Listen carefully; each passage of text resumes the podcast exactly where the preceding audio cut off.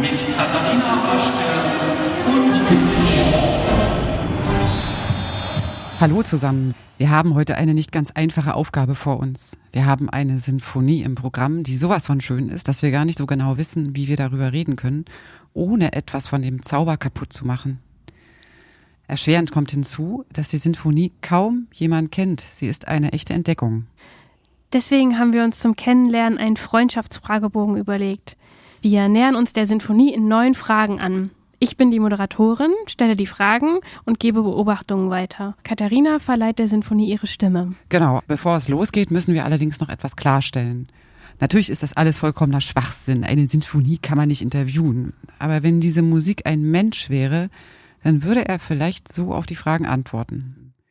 Zu allem Überfluss ist der Fragebogen kein bisschen objektiv. Alle Fragen sind so gestellt, dass sich, egal wie die Antwort ausfällt, am Ende jeder in die Sinfonie verliebt. Denn das geht wiederum. In Sinfonien kann man sich verlieben, da können Sie sicher sein. Es ist ein nebliger Novembermorgen. Wir sind in der Lobby des Ritz-Carlton Moskau verabredet. Unser Gast hat Verspätung. Weil wir wissen, dass sein Gesundheitszustand labil ist, entscheiden wir uns nach 20 Minuten anzurufen, um zu fragen, ob alles in Ordnung ist.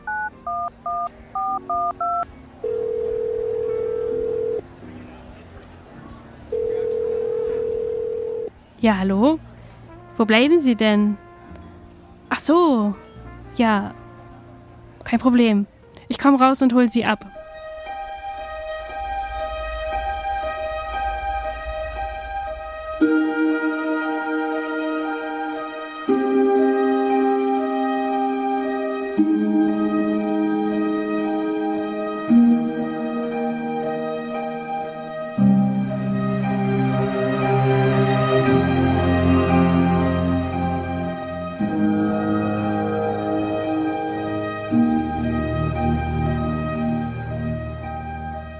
Nein, unser Gast hat keine Starallüren, ganz im Gegenteil.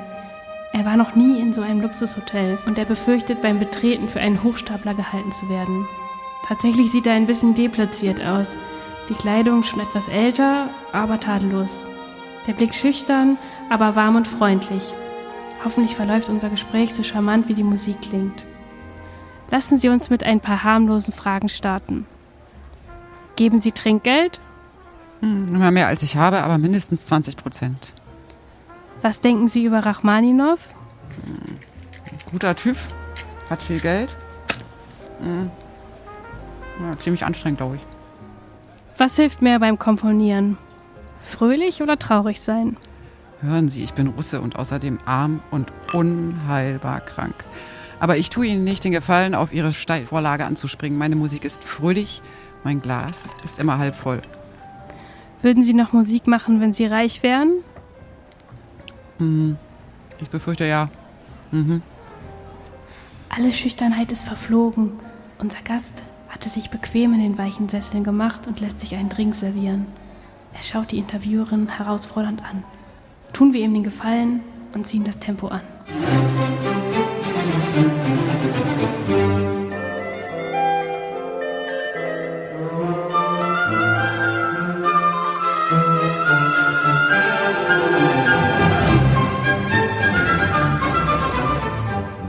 Schnelle Autos oder Tempolimit?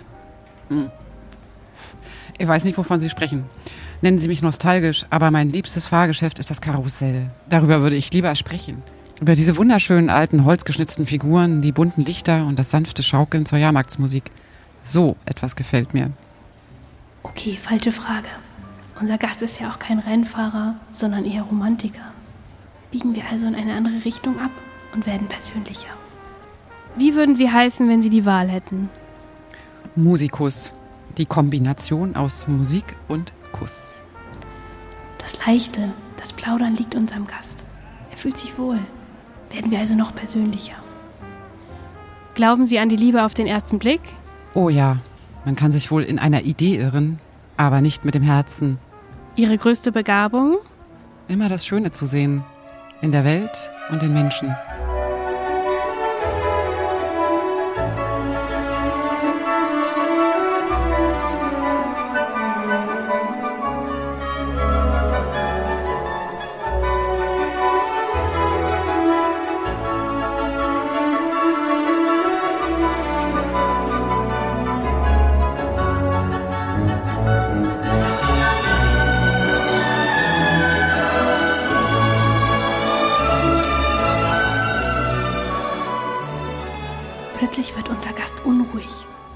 Er ist anscheinend in Zeitnot, hat einen Anschlusstermin.